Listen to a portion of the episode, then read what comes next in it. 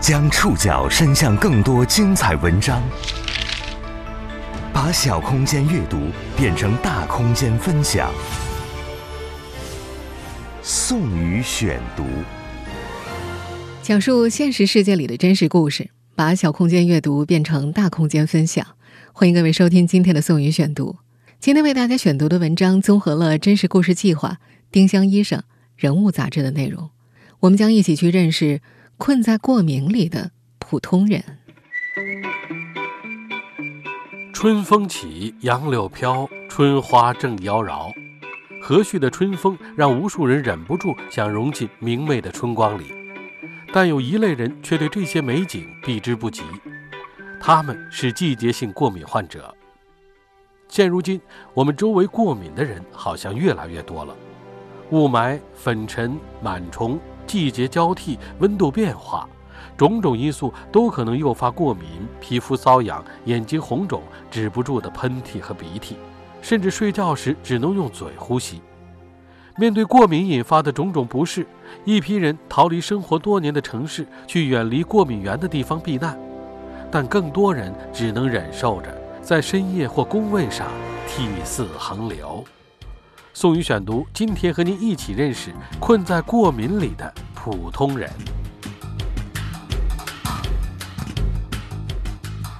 关于季节性过敏啊，我可太有发言权了。别误会，病人不是我，是我们节目的御用配音江峰老师。听了很多年节目的老朋友们可能知道，江峰老师呢是一位过敏性鼻炎患者，每年春秋两季呢会时不时的发病，通常呢春季会相对严重一点。而这段时间呢，是他的过敏性鼻炎比较严重的时候。我们俩干活的制作间紧挨着，设备比较老旧嘛，这隔音效果也不是很好。这段时间呢，我每天写稿子、录音、做节目后期的时候，会时不时听到隔壁小黑屋传来抑制不住的喷嚏声，还有擤鼻涕的声音。尤其是昨天，几乎每隔一小会儿，我就听到隔壁小黑屋传过来，嗯，略微有点痛苦的声音。今儿江峰老师告诉我，昨天他用了几乎一整包一百多抽的面巾纸，堆了满满一垃圾桶。他觉得有些对不住保洁阿姨，怕阿姨在打扫卫生的时候，觉得看着那满满一垃圾桶有点瘆得慌。可能有些听节目的朋友会问啊，好像单从声音来听，没听出江峰老师生病啊，鼻音好像不是那么严重的样子。这就是江峰老师敬业的一面了。他在给我们节目录宣传带之前呢，会用比较明显通鼻效果的西药喷雾剂，喷完之后呢，赶紧帮我们节目录制，所以我们节目里的声音效果呢才相对比较好。当然，因为上述这些事实属于江峰老师的个人隐私，我在节目里说这段之前呢，也征得了他的同意。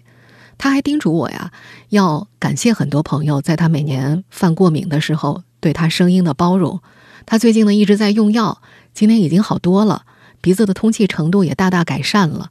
如果说今年的南京的梧桐果毛不是那么凶猛的话，那么它的这个过敏季呢可能会稍微短一点。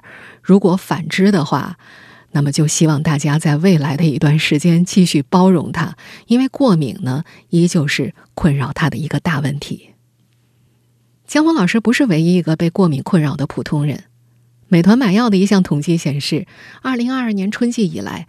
从他们那儿下单的过敏药订单呢，有近四成是送到办公区去的，这就意味着过敏在都市人群中高发，而且从生活场域向工作空间入侵。我们今天的这期宋宇选读呢，就要去认识一些被过敏困扰的普通人，听听他们是怎么和这种疾病共处的。我们周围过敏的人好像变得更多了。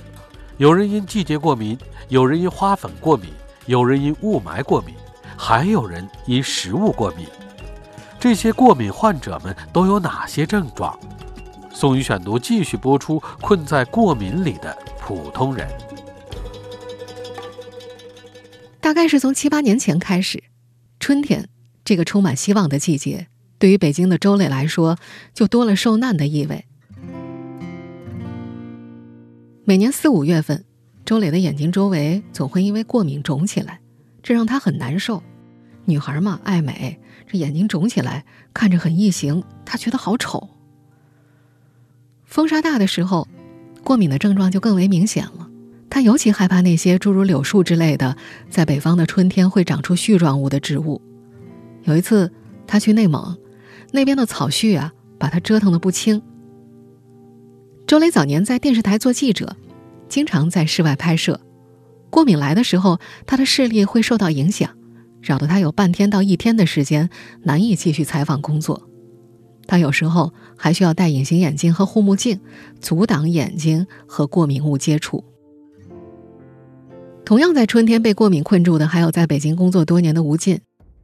今年三月下旬的一天，北京迎来了开春的一次中度雾霾，吴进。像往常一样出门上班，午饭之后，他打响了那天的第一个喷嚏。他知道，过敏又来了。和我们江峰老师一样，那个下午啊，为了擤鼻涕，他用完了一整包抽纸。浓重的鼻音让同事误以为他感冒了。仅在一周之前，吴静刚刚经历了一次严重过敏。那天傍晚，他开始流鼻涕、打喷嚏。由于没能及时吃上药，晚饭之后不适症状进一步蔓延。他感到眼睛刺痒，他本来想挺一挺的，但一直忍到晚上十点多钟，症状仍然没有减轻。他不断的擤着鼻涕，感觉整个脑袋像被一张网箍住一样，逐渐变得难以思考。由于频繁擦鼻子，他左边鼻腔被擦破了，鼻血都淌了出来。无奈之下，他只能从某即时送药平台下单了过敏药氯雷他定，药到的还挺快的。在用药大概半个小时之后，他打喷嚏的频次开始降低了，终于能睡个安稳觉了。过敏药和纸巾是陪伴吴进多年的老朋友。过敏频繁造访的时候，每天服用一粒过敏药，用光两包抽纸曾是他的生活标配。这个春天，像江峰老师、吴进还有周磊一样受到过敏困扰的人不在少数。我们在微博上只要搜索关键词“过敏”，不难看到来自全国各地的网友们发出相似的自嘲。又到了用口罩和药物续命的时候了。因为收到一捧郁金香，海南一位女士的花粉过敏症犯了，喷嚏打个不停，不得已她只能去医院排队买药。上海一位夜半买药的女士被痒折磨的不行，在社交平台发出一句感叹：“今年的春敏比以往更艰难。”像是一把火在燃烧。还有南昌一位女士的右眼因为过敏肿了好几天，涂了药也很难消下去。她自嘲：“人家是挤破头花钱去弄欧式大双眼皮，我是一过敏就成欧式大双了。”过敏的感受到底是怎样的？没有过敏过的人可能很难体会。五十五岁的北京人老何去年曾在接受《人物》杂志采访时，用这样一句话。描述过自己过敏时的感受，感觉眼睛里咬着一堆蚂蚁，喉咙里放了一只八角猫，鼻子里装了个小水库。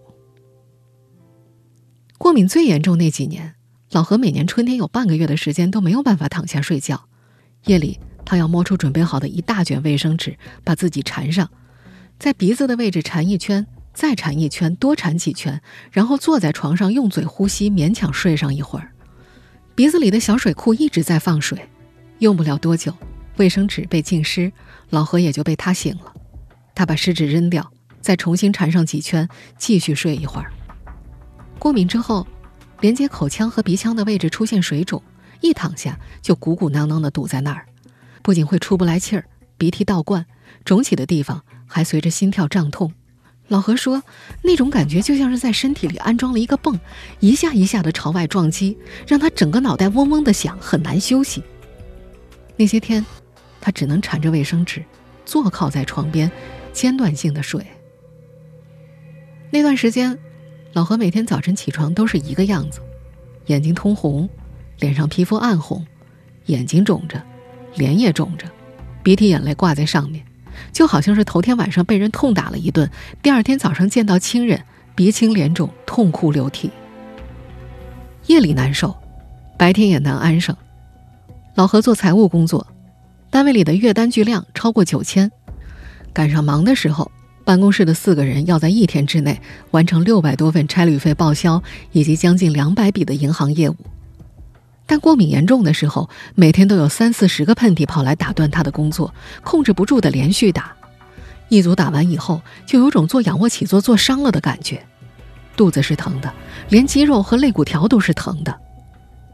同事们经常看见他干着干着，突然就丢下一句对不起，然后就冲去了厕所，擤鼻涕、洗眼睛，然后满脸肿胀的回来了。过敏的那段时间啊，他见所有人都像见亲人一样，永远眼红，永远热泪盈眶。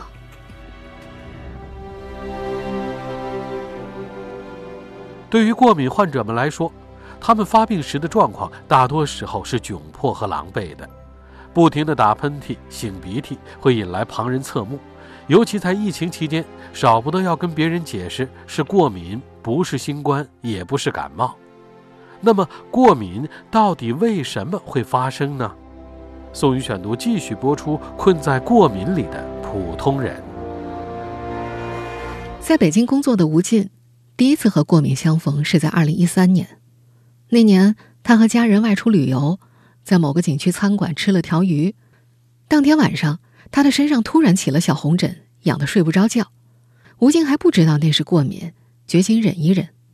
随后一周，他试过皮肤软膏、艾草水擦澡等各种方法，身上的红疹和瘙痒才逐渐消退。过敏到底是怎么发生的呢？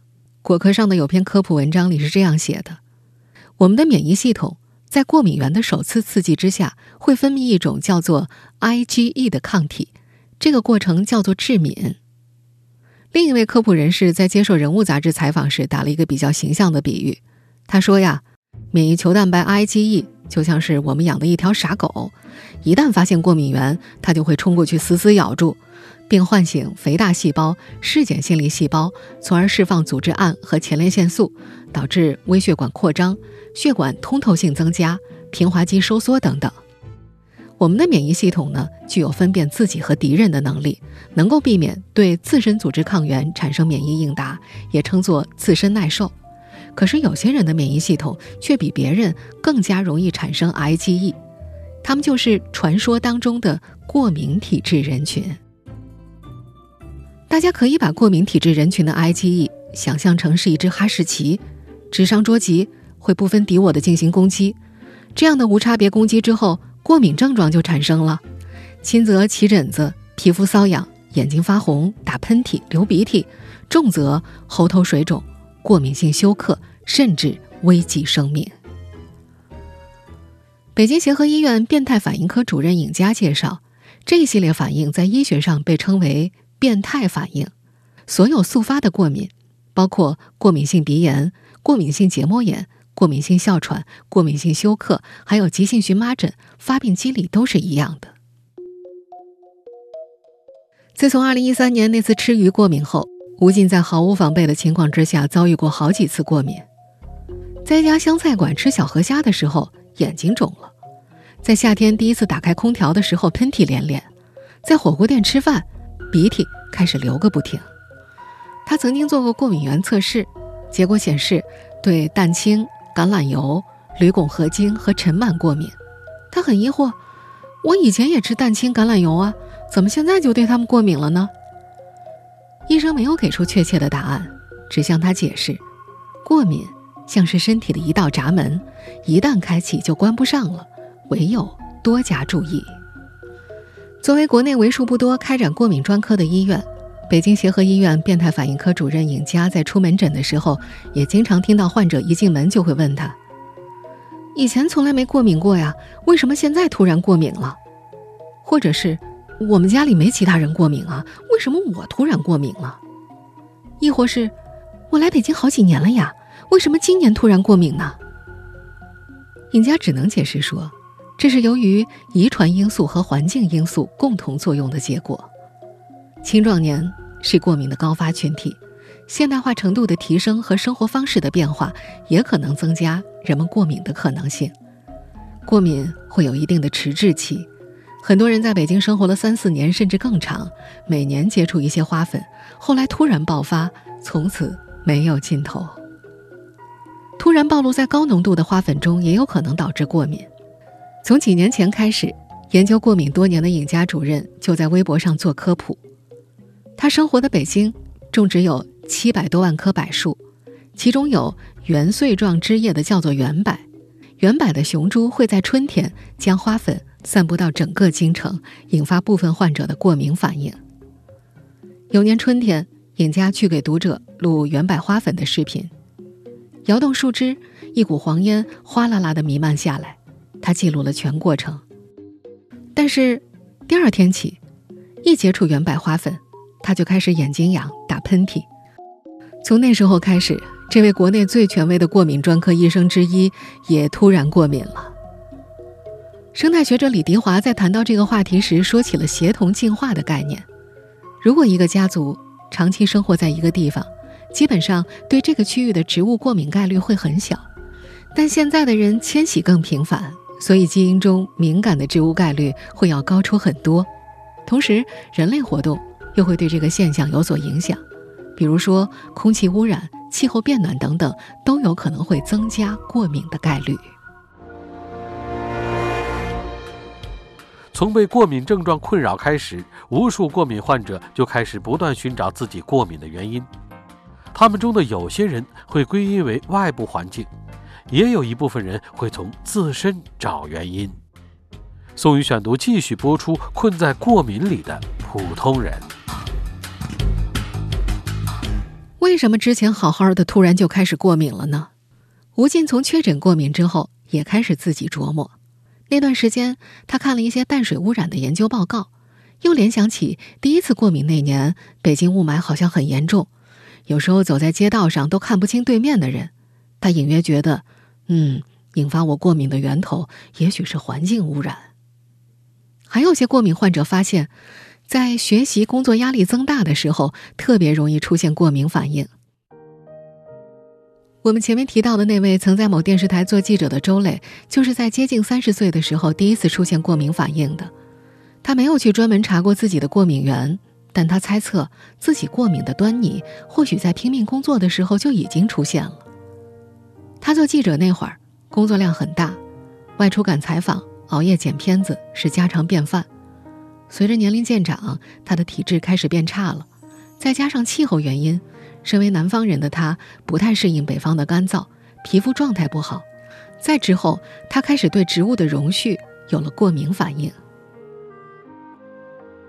二零二零年八月底，刚回国的马玲在山东临沂家中写毕业论文，距离论文提交时间还有一个多月，紧接着就是秋招了，但他还没有任何准备，他有些着急。也是在那个时候，马玲开始疯狂的打喷嚏、流鼻涕。当时他去看过中医，但没有太大用处。隔年春天，已经开始在北京工作的马玲又开始了被打喷嚏和流鼻涕折磨的日子。早上起床，他的室友都能隔着墙听到他连打七八个喷嚏。那段时间啊，他连吃了两周的过敏药。如今再回想，马林觉得自己过敏。可能应该是在英国念书那年熬夜太多，导致体质变差，免疫力下降了。他说那段时间啊，他时常在凌晨一两点入睡，有时为了写论文，他还会熬通宵。现在他开始强制自己早睡，非必要不熬夜。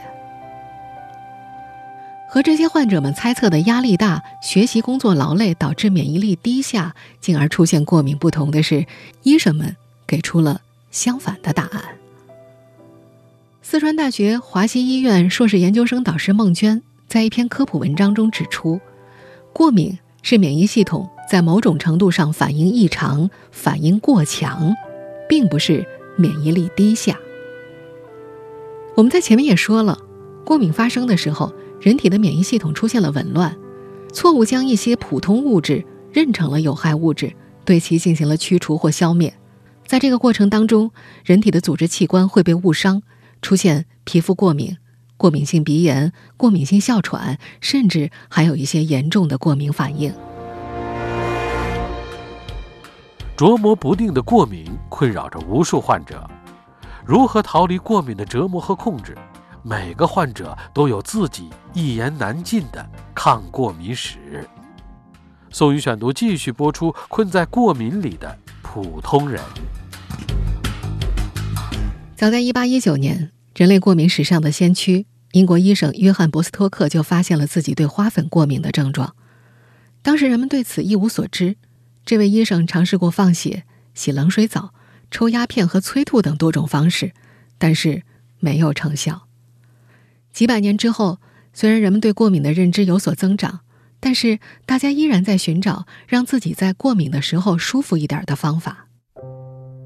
有人通过改变物理条件减轻过敏症状，比如山东姑娘马玲会在搬家的时候戴上口罩挡住尘螨，在北京工作的周磊会在外出工作的时候备好护目镜，还有一些人尝试更换城市与过敏源隔离。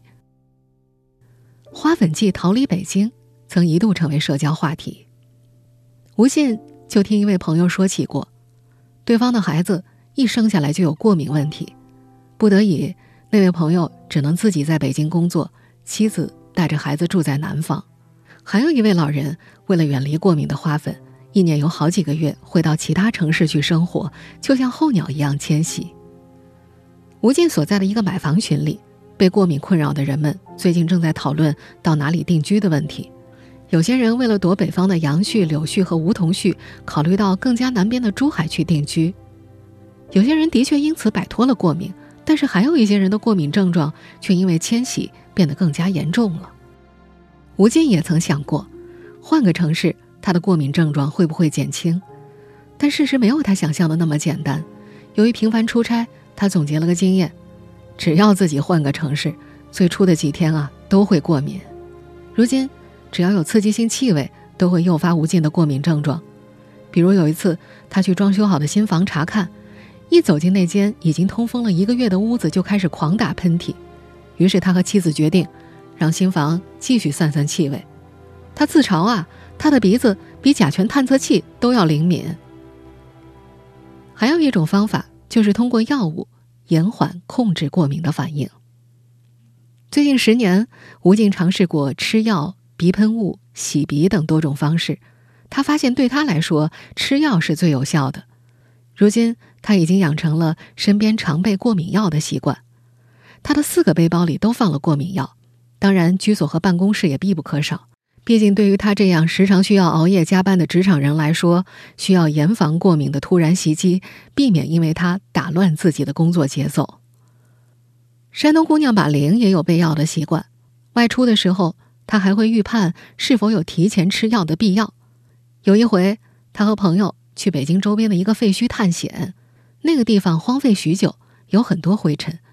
为了防止在游玩过程中出现过敏症状，他在早上出门前吃下了一克抗过敏药物。他觉得这挺有效的。